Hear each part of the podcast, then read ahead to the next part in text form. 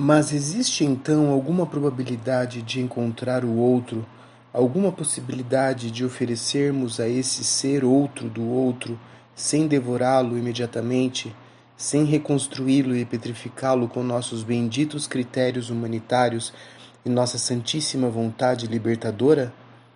Desejaremos algum dia suspender nossos princípios de identificação, divisão, de hierarquização e classificação? Poderemos? Saberemos?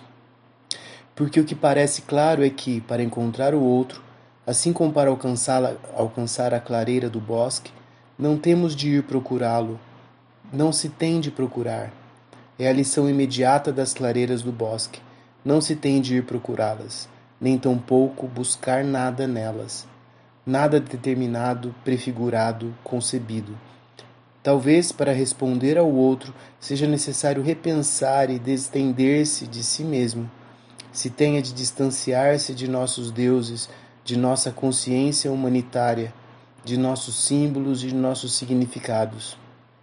Se tenha de deixar de continuar sendo da maneira como somos se tenha de deixar de continuar nomeando e olhando como o fazemos. Talvez para sentir o outro, se tenha de contribuir a desgastar este nosso mundo, permitindo que se abram lugares de silêncios inesgotáveis e de palavras que não são necessariamente conceitos reveladoras.